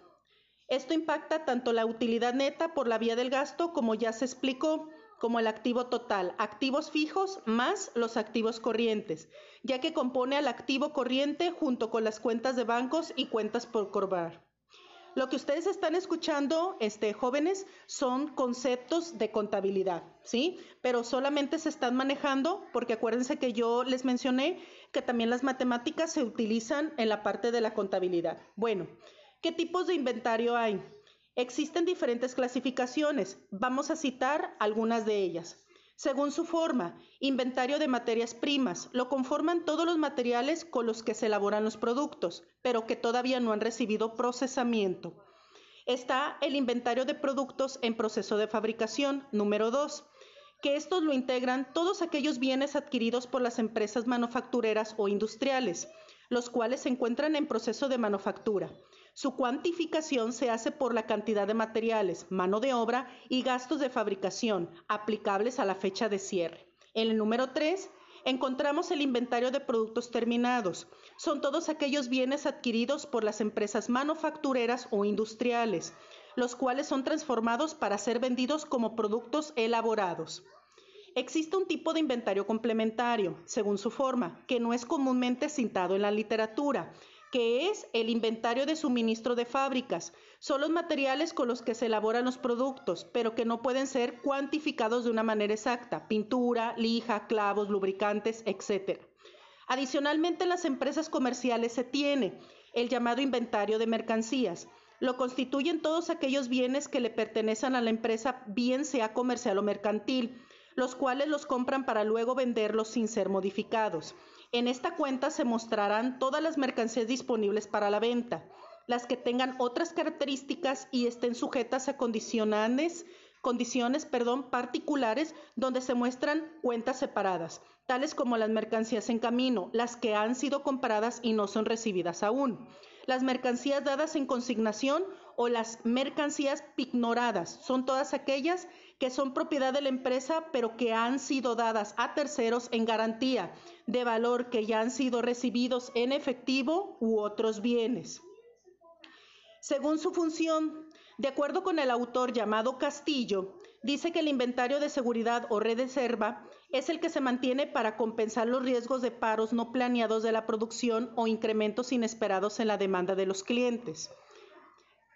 Como concepto número dos de este autor llamado Castillo está el inventario de desacoplamiento, que es el que se requiere entre dos procesos u operaciones adyacentes cuyas tasas de producción no pueden sincronizarse. Esto permite que cada proceso funcione como se plantea. Como número tres está el inventario en tránsito, que está constituido por cadena de valor. Estos materiales son artículos que se han pedido pero no se han recibido todavía.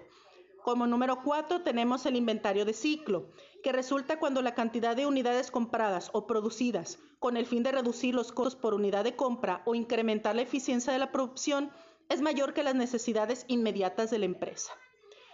Está el inventario de previsión o estacional. Se acumula cuando una empresa produce más de los requerimientos inmediatos durante los periodos de demanda baja para satisfacer las de demanda alta con frecuencia, este se acumula cuando la demanda es estacional.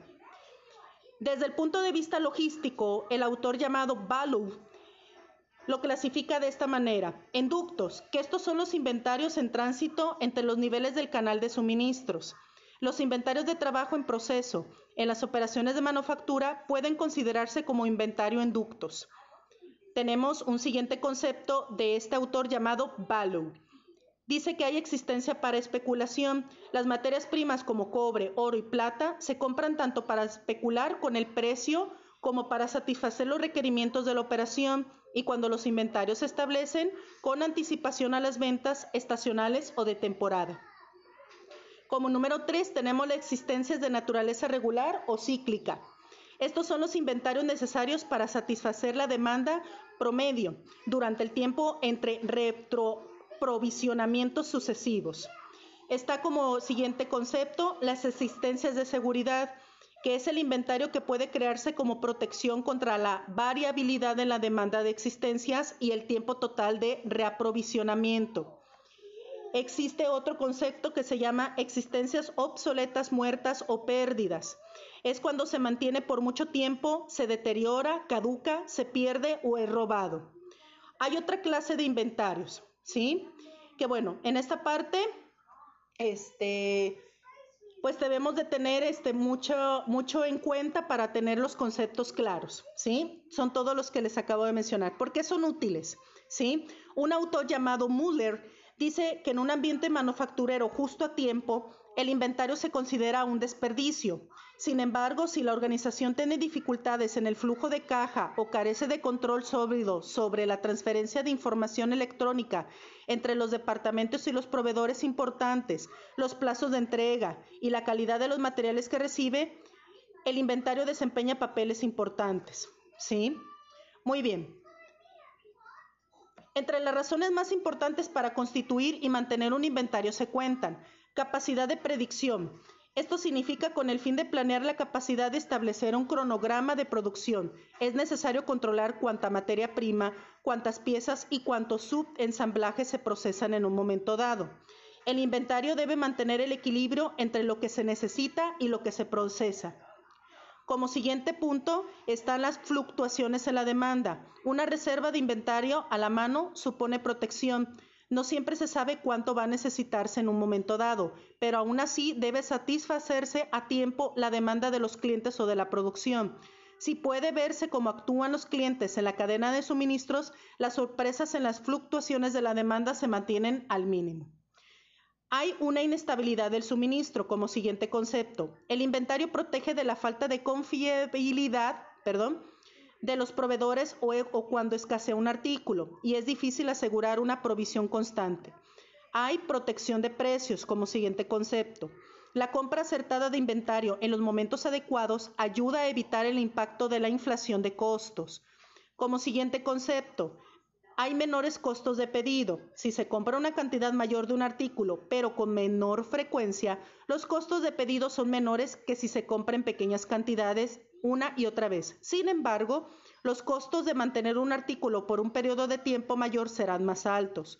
Con el fin de controlar los costos de pedido y asegurar precios favorables, muchas organizaciones expiden órdenes de compra globales, acopladas con fechas periódicas de salida y recepción de las unidades de existencia pedidas. ¿Sí?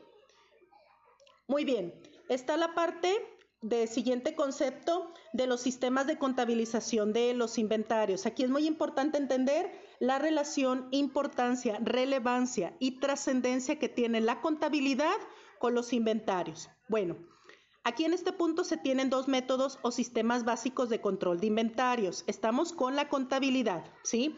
El primero es el sistema de inventario periódico. Con este método la empresa no lleva un registro continuo de su stock. En cambio, realiza el conteo de existencias al final del periodo o ejercicio y los resultados se plasman en los informes financieros. ¿sí? Un autor llamado González menciona como principales características de este sistema, uno, que es costoso en cuanto se hace necesario paralizar la actividad de la empresa para llevar a cabo el recuento físico de la mercancía, lo que implica un importante despilfado de recursos. Número dos, no se sabe con exactitud el volumen de existencias en cada momento y por tanto no permite llevar a cabo un seguimiento adecuado ni una correcta política de productos, mermas, roturas, rotaciones, rentabilidad, etc. Bueno, como siguiente concepto, Dentro de la contabilidad para con los inventarios está el sistema de inventario permanente o perpetuo. Con este método la empresa mantiene un registro continuo de sus existencias y los costos de los productos o mercancías que ha vendido. Un autor llamado González señala que las siguientes ventajas de este método sobre el periódico, que es el primero que leímos. Permite un mejor control de los artículos y la aplicación de técnicas de productos al poseer una información en tiempo de los niveles de inventario, rotaciones, evaluación de precios, etc. Por tanto, mejora la toma de decisiones. Número 2. Facilita el recuento físico en el caso de que esto sea necesario para llevar a cabo una verificación del inventario. Número 3. Permite reducir costos y ofrecer un mejor servicio a los clientes, etc. Muy bien.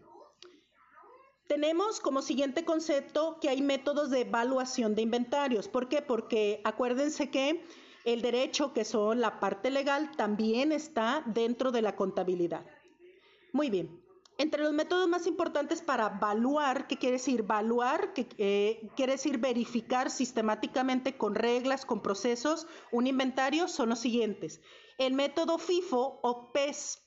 Este método se basa en que lo primero que entra es lo primero en salir. Su apreciación se adapta más a la realidad del mercado, ya que emplea una valoración basada en costos más recientes. Está el método LIFO o WEBS, que contempla que toda aquella mercancía que entra de último es la primera que sale.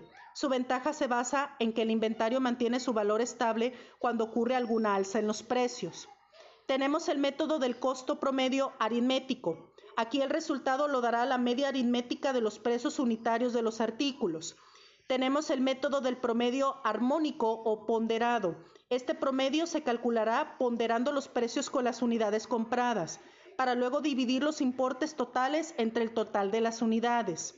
Tenemos el método del costo promedio móvil o del saldo. Calcula el valor de la mercancía de acuerdo con las variaciones producidas por las entradas y salidas, compras o ventas, obteniéndose promedios sucesivos. Tenemos el método del costo básico. Por medio de este método se atribuyen valores fijos a las existencias mínimas. Este método es bastante parecido al IFO, con la diferencia de que se aplica solamente a la cantidad de inventario mínimo. Tenemos el método del precio de venta al detal. Permite la estimación de inventarios con la frecuencia que se desee. El inventario físico se practicará basándose en los precios de venta de mercados artículos. Está el costo de mercado o el más bajo. Se toma como base el precio inferior de las existencias, manteniendo el principio contabilístico del conservatismo, el cual no anticipa beneficios y prevé posibles pérdidas. Muy bien. Tenemos nosotros conceptos esenciales del manejo contable de los inventarios. Para finalizar, y a manera de resumen de aprendizaje, en esta parte nosotros debemos de conocer estos conceptos esenciales, ¿sí? Dentro del manejo contable en la empresa, ¿sí? Está en este caso lo que los acabo de mencionar, ¿sí? Muy bien. Bueno, como referencia este, bibliográfica se las proporciono de esta información que les leí. Está Balun Ronald H., su libro Logística, Administración de la Cadena de Suministro, Person Educación 2004. Castillo Gómez Carla Alicia, su libro Propuesta de Política de Inventarios para Productos A de la empresa Refa Mexicana, Sociedad Anónima de Capital Variable, tesis, Universidad de las Américas Puebla, 2005. Crueles, José Agustín, Stock, Procesos y Dirección de Operaciones, Conoce y Gestiona tu Fábrica, Marcombo, Sadecon, 2012. EPAN, GD y otros. Investigación de operaciones en la ciencia administrativa. Person, Educación, 2000. Ferrín Gutiérrez Arturo, Gestión de Stocks en la logística de almacenes. C. Editorial, 2007. González Gómez, José Ignacio Morini Marrero, Sandra y Do Nacimiento. Eduardo, Control y Gestión del Área Comercial y de Producción de la PYME. NetBiblo, 2002. Moya Navarro Marcos Javier, Control de Inventarios y Teoría de Colas, EUNET, 1999.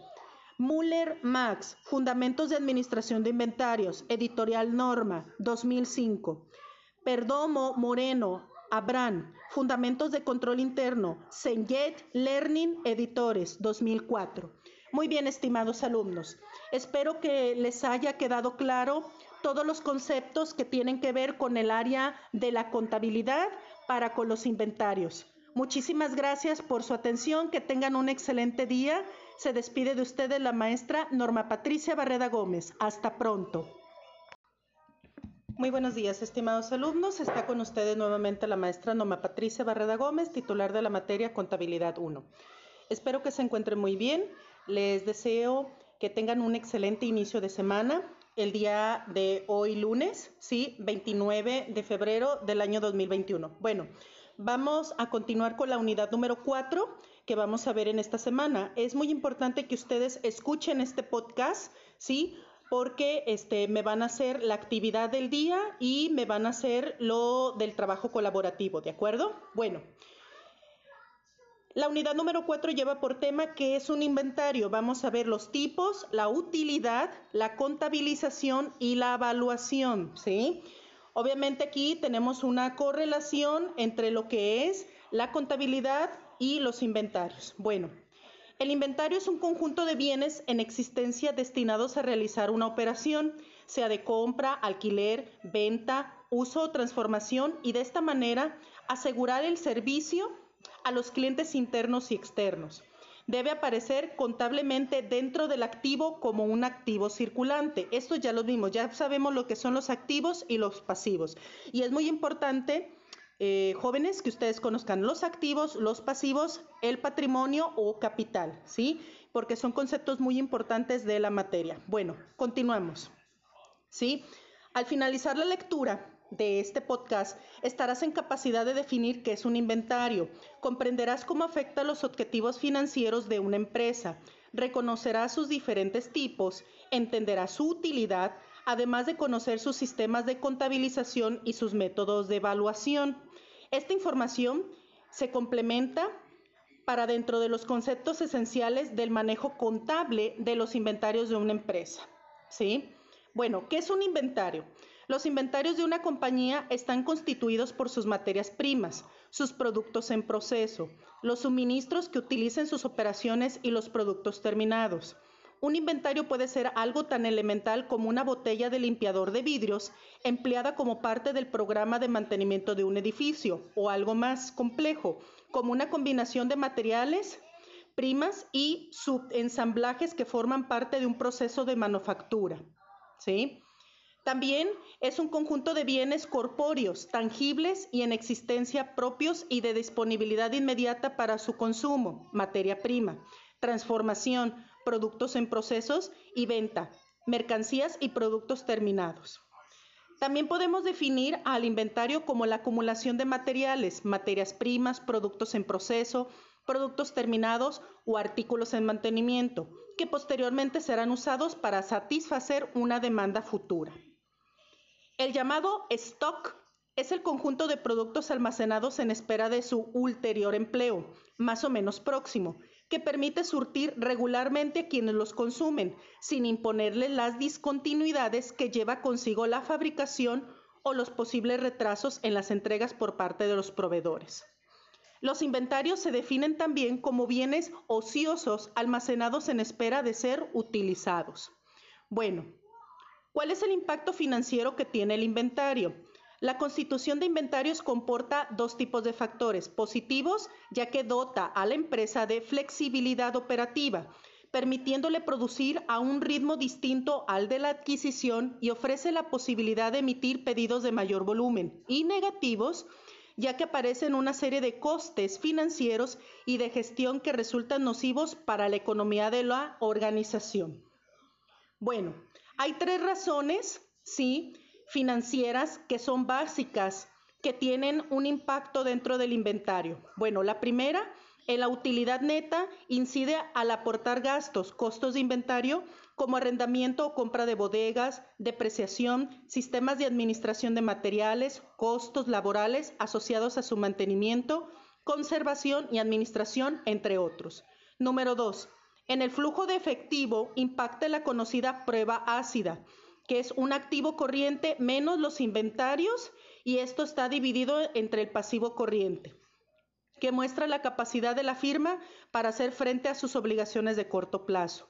Un inventario alto mostrará menor capacidad de la empresa para responder en este frente. En el número 3 tenemos el concepto en el retorno sobre la inversión, la ROI, que es la utilidad neta dividido entre el activo total. Esto impacta tanto la utilidad neta por la vía del gasto, como ya se explicó, como el activo total, activos fijos más los activos corrientes, ya que compone al activo corriente junto con las cuentas de bancos y cuentas por cobrar.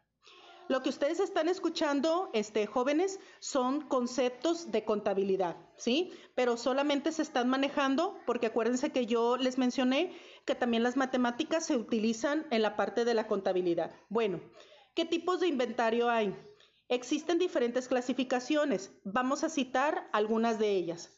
Según su forma, inventario de materias primas. Lo conforman todos los materiales con los que se elaboran los productos, pero que todavía no han recibido procesamiento. Está el inventario de productos en proceso de fabricación, número 2, que estos lo integran todos aquellos bienes adquiridos por las empresas manufactureras o industriales, los cuales se encuentran en proceso de manufactura. Su cuantificación se hace por la cantidad de materiales, mano de obra y gastos de fabricación aplicables a la fecha de cierre. En el número 3 encontramos el inventario de productos terminados. Son todos aquellos bienes adquiridos por las empresas manufactureras o industriales, los cuales son transformados para ser vendidos como productos elaborados. Existe un tipo de inventario complementario, según su forma, que no es comúnmente citado en la literatura, que es el inventario de suministro de fábricas. Son los materiales con los que se elaboran los productos, pero que no pueden ser cuantificados de una manera exacta. Pintura, lija, clavos, lubricantes, etc. Adicionalmente, en las empresas comerciales se tiene el llamado inventario de mercancías.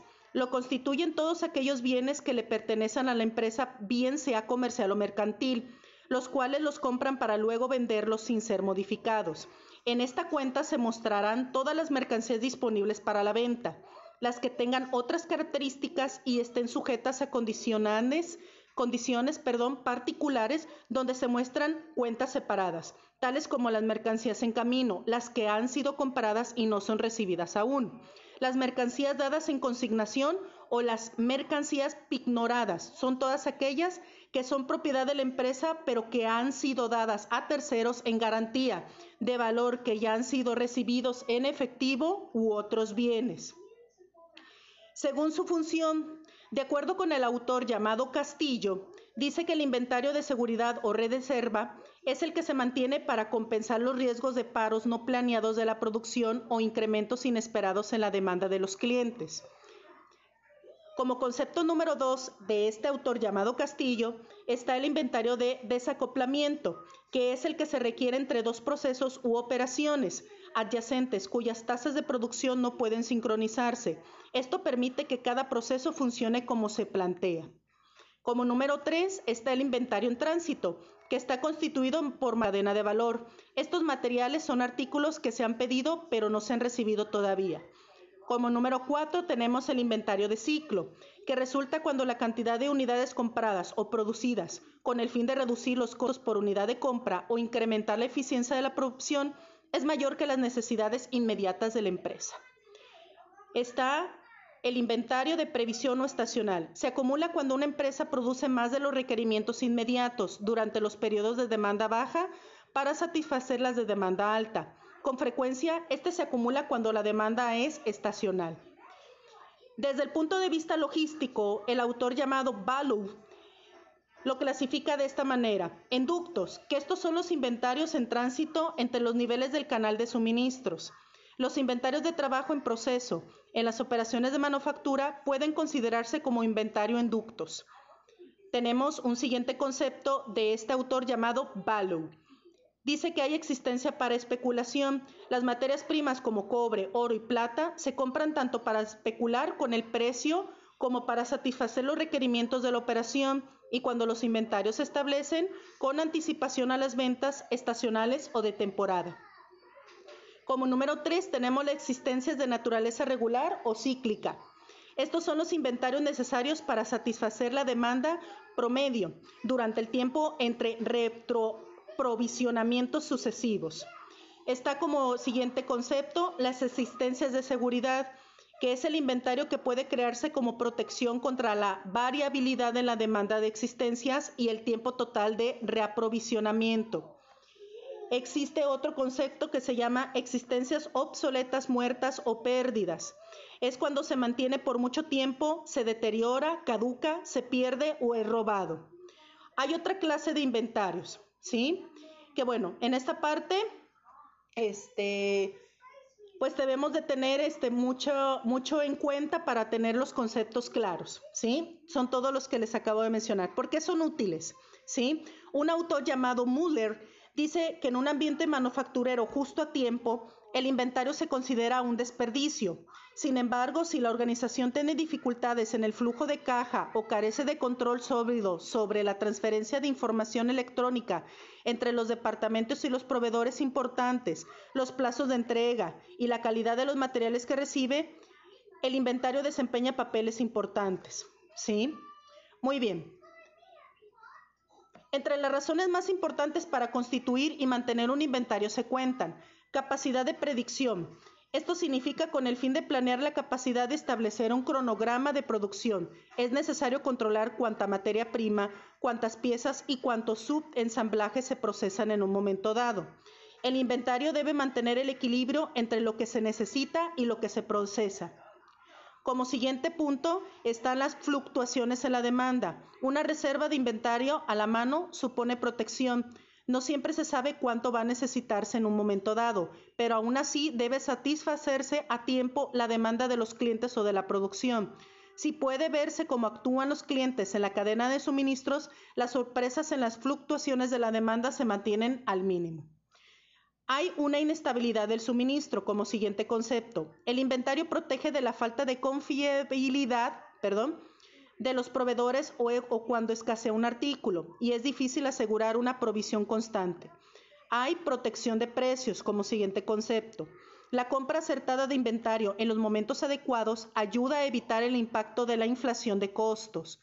Como siguiente concepto, hay menores costos de pedido. Si se compra una cantidad mayor de un artículo, pero con menor frecuencia, los costos de pedido son menores que si se compra en pequeñas cantidades una y otra vez. Sin embargo, los costos de mantener un artículo por un periodo de tiempo mayor serán más altos.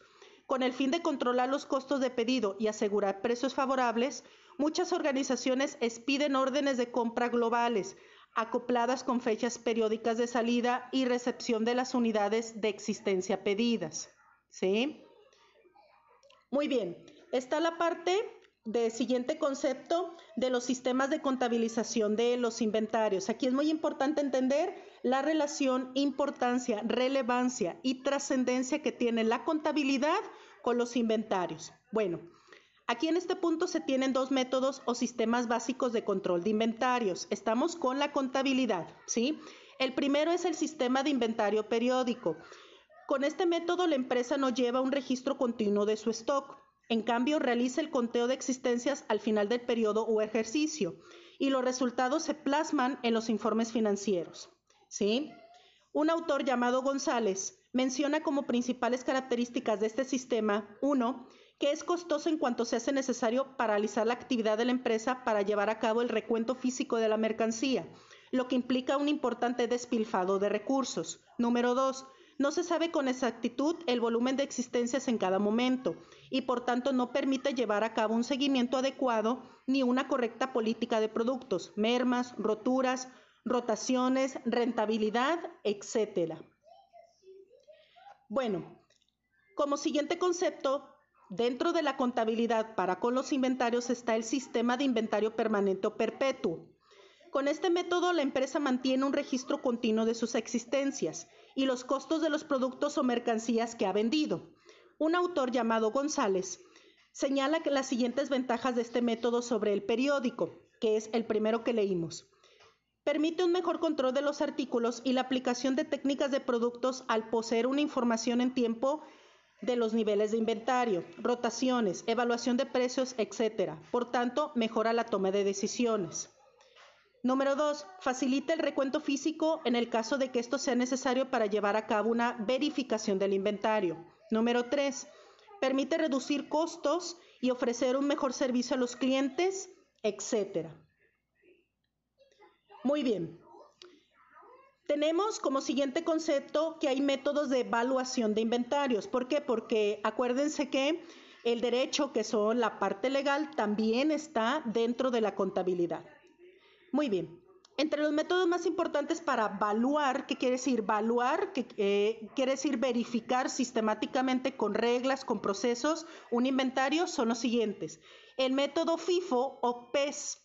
Este método se basa en que lo primero que entra es lo primero en salir. Su apreciación se adapta más a la realidad del mercado, ya que emplea una valoración basada en costos más recientes. Está el método LIFO o WEBS, que contempla que toda aquella mercancía que entra de último es la primera que sale. Su ventaja se basa en que el inventario mantiene su valor estable cuando ocurre alguna alza en los precios. Tenemos el método del costo promedio aritmético. Aquí el resultado lo dará la media aritmética de los precios unitarios de los artículos. Tenemos el método del promedio armónico o ponderado.